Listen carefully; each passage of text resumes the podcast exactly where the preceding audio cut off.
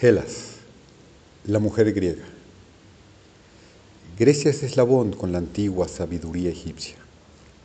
Los griegos, dormidos desde hace mucho, nos dieron su cultura y ésta sigue envolviendo a la humanidad, latiendo, agonizando, esperando un milagro para que Némesis se la trague y la vomite y vuelva a renacer. Qué gran necesidad tiene la humanidad de que su cultura vuelva a renacer y brillar para todos. Todos somos griegos hasta la muerte. Gelas, basado en el libro Gelas de Rodney Collin, 1951. Gelas, espectáculo con música y danzas en cuatro actos. A Grecia, a sus mujeres y hombres, todos somos griegos. Prólogo. Personajes. Olímpicos, Apolo, Cronos, Hera, Hermes, Afrodita, Ares, Selene, la sombra. Acto 1. 700 años antes de Cristo.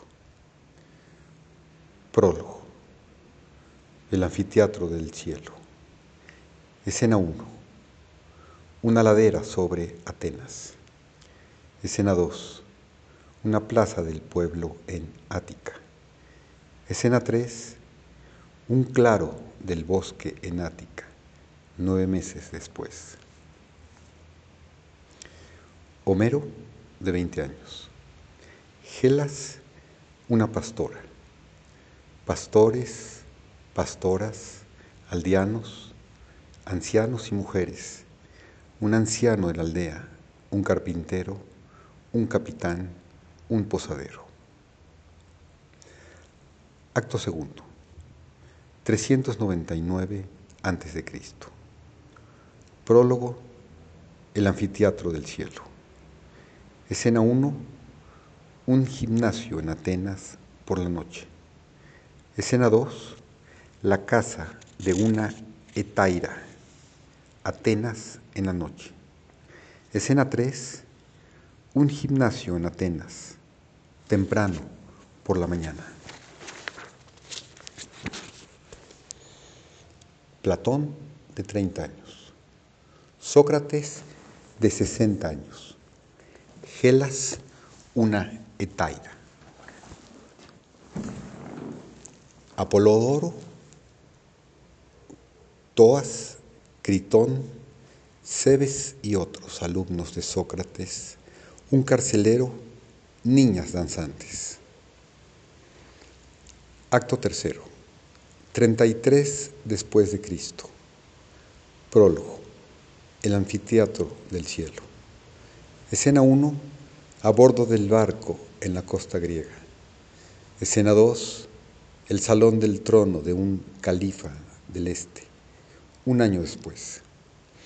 Escena 3, en el desierto de Siria, seis meses más tarde. Apolonio de Tiana, de 40 años. Gelas, mujer griega.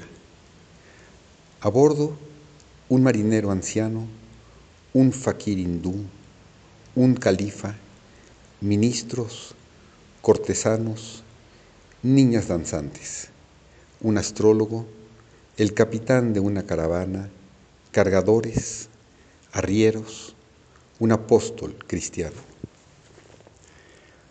Acto cuarto, 268 después de Cristo. Prólogo, el anfiteatro del cielo. Escena 1, una costa rocosa cerca de Cabo Sunión en la mañana. Escena 2, una ladera por encima de Atenas en la tarde. Escena 3, un gimnasio en Atenas en la noche. Epílogo, el anfiteatro del cielo. Plotino, de 65 años. Gelas, su hija y alumna. Porfirio, de 35 años, su alumno. Refugiados, soldados godos, alumnos de Plotino, un cristiano fanático, la turba.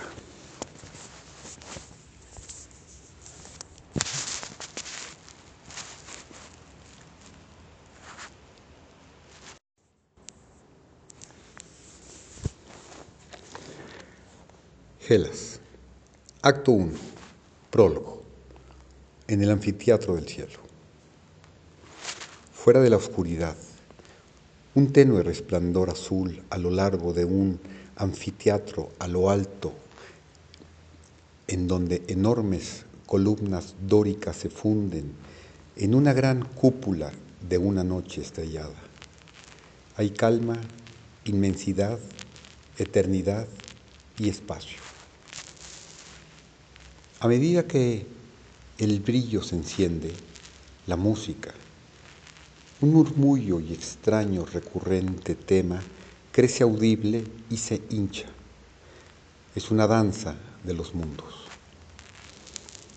Con movimiento sombrío sobre escaleras que vuelan, las danzarinas dan vueltas tejiendo juntas en la oscuridad largas túnicas llenas de pétalos de una gran flor en crecimiento.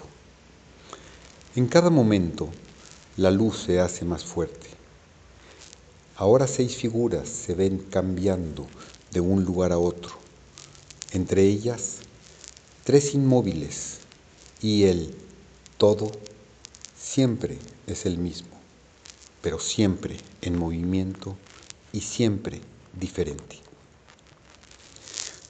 Detrás de la figura inmóvil a la cabecera del círculo, una cálida luz dorada comienza a crecer, fortaleciéndose como el sol naciente. Al mismo tiempo, muy imperceptibles, sin poder decir cuándo iniciaron, faros de colores comienzan a iluminar a las danzantes. Un color diferente para cada una la sigue a través del movimiento entrelazado para hacer un constante cambio, casi de un patrón hipnótico de color y de luz.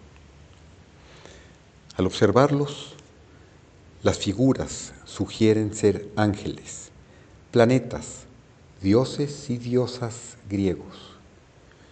Le parece a uno reconocer a Ares en su resplandor rojo, Afrodita de verde, a Hermes de rosado azul, a Selene con luz de una luna pálida, a Hera de ámbar, a Cronos en sombrío violeta. Mientras tanto, la figura inmóvil contra el sol naciente seguramente debe ser de Apolo.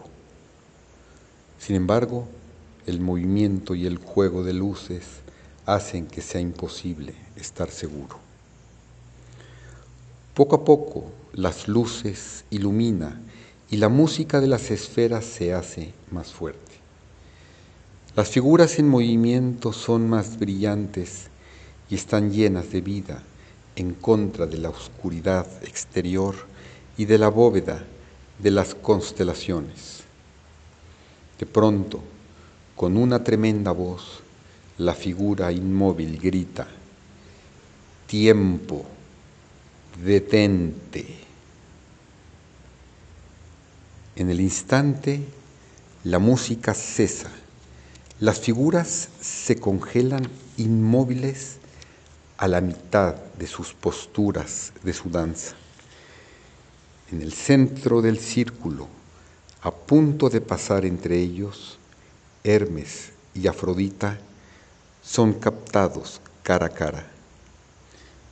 Los faros mueren mientras que los dos se unen en una sola esfera de brillantez en la inmensidad. Solo el dios y la diosa, y más allá de ellos, la oscura figura de Apolo contra su resplandor solar, son visibles. Es difícil por cuánto tiempo la escena permanece inmóvil y solo la esfera de luz gana en intensidad. Entonces Apolo grita de nuevo. Hagamos una pausa en el tiempo. Los dioses y diosas se hunden en posiciones graciosas sobre la escalera en donde están. Se mueven, se estiran un poco a su gusto. Una luz ordinaria y cálida los abraza. Apolo, Hermes y Afrodita, a través suyo nacerá en la tierra un nuevo aspecto de la sabiduría eterna y majestad. De alguna raza, elegir a un niño deberán, de los innumerables hombres y mujeres de toda época, del amor de éstas y de sus imágenes y de la mía propia. Será el genio de la raza, de la era y de la humanidad.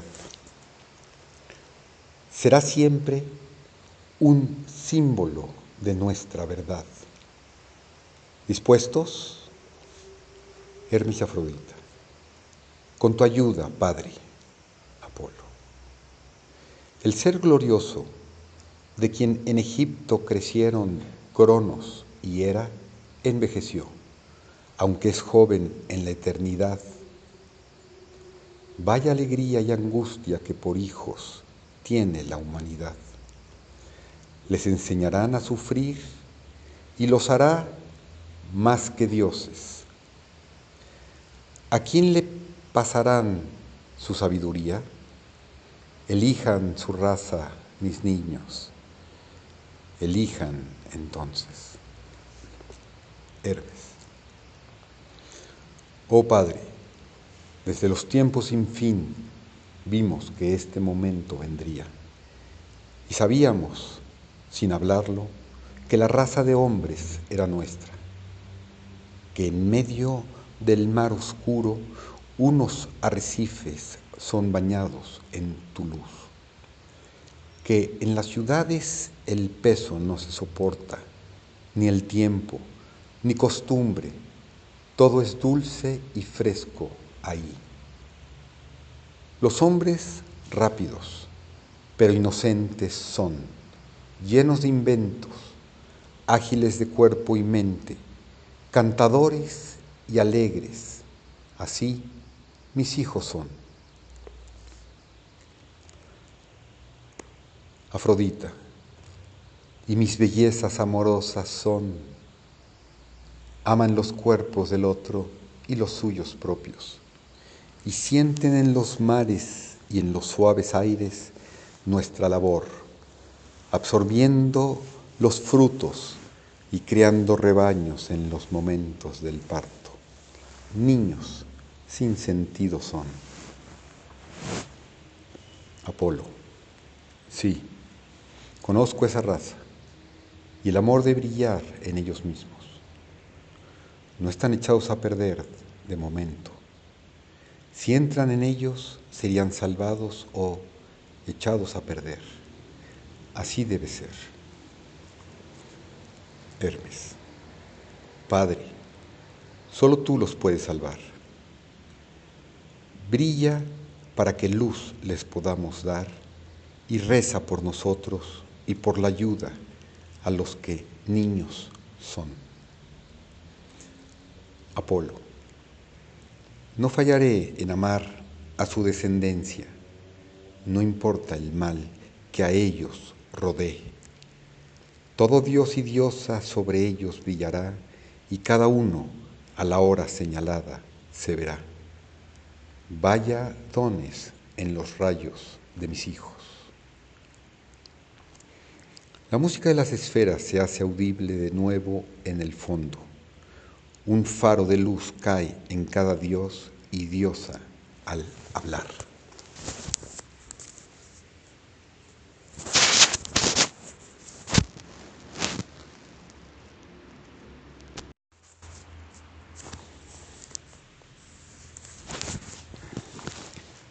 Ares, coraje, pasión para conseguir. Afrodita, crecimiento, suave y dulce procreación. Selene, inconstancia y simpatía, misterio del agua. Hermes, ingenio para volar, canciones que perecen. Era, sabiduría para curar y apreciar. Cronos, mente y memoria, soberanía sobre el tiempo. Apolo, crece el niño humano como huevo entre todos los millones de hombres y mujeres. En su seno a este niño, Grecia elegirlo debe, del cual su descendencia se engendre y comience y del fuego del amor de los dioses sea puro, recto y fuerte, y todo aquello que no sea eco de la armonía lo queme. Afrodita, ¿cómo habremos de elegirlo? Apolo, gesticulando entre las grandes columnas de la izquierda. Miren hacia abajo y verán todo tal como era y tal como es en su nueva creación. Los hombres de Grecia yaciendo en el regazo de la naturaleza. Hermes y Afrodita se levantan y caminan lentamente de la mano hacia los escalones de la parte superior de la izquierda, donde se detienen entre dos columnas y entonces, apoyándose en un balcón, Miran lejos y abajo siluetas contra el cielo. Una pausa. Afrodita. Veo a uno que a través de todo su tiempo parece mirar hacia acá arriba. Ahora otros ven, ahora voltean su cabeza y se duermen. Él no. Es atractivo, con mi sello bien hecho quedó. Hermes. Con su música trata de despertar a sus compañeros. Lleva una lira y canta. Con qué agilidad toca las cuerdas con sus dedos y con su lengua sus corazones. Apolo, sí, es él. Deberá llevar el símbolo de su amor y el del mío a través de toda la era de Grecia será inmortal con inmortalidad diferente a la de los dioses. Mientras en la tierra la raza de Hermes y Afrodita haya de vivir, él vivirá ahora en este cuerpo, ahora en aquel, ahora en su propia semilla. Afrodita, ¿cómo lo habremos de conocerlo y Él a nosotros. Apolo. Podrá venir fuera del tiempo y todo se le mostrará. Pero cuando la tierra regrese para hacer su voluntad, caerá de nuevo en el tiempo y mortal será y se deteriorará. Al nacimiento su memoria se ensombrecerá. Sin embargo, a través de su virtud morirá y nacerá una y otra vez. Vivirá y morirá hasta haber comprendido él y Grecia que el niño fatigado al cumplir con su destino crecerá. Afrodita, que venga a nosotros. Una pausa.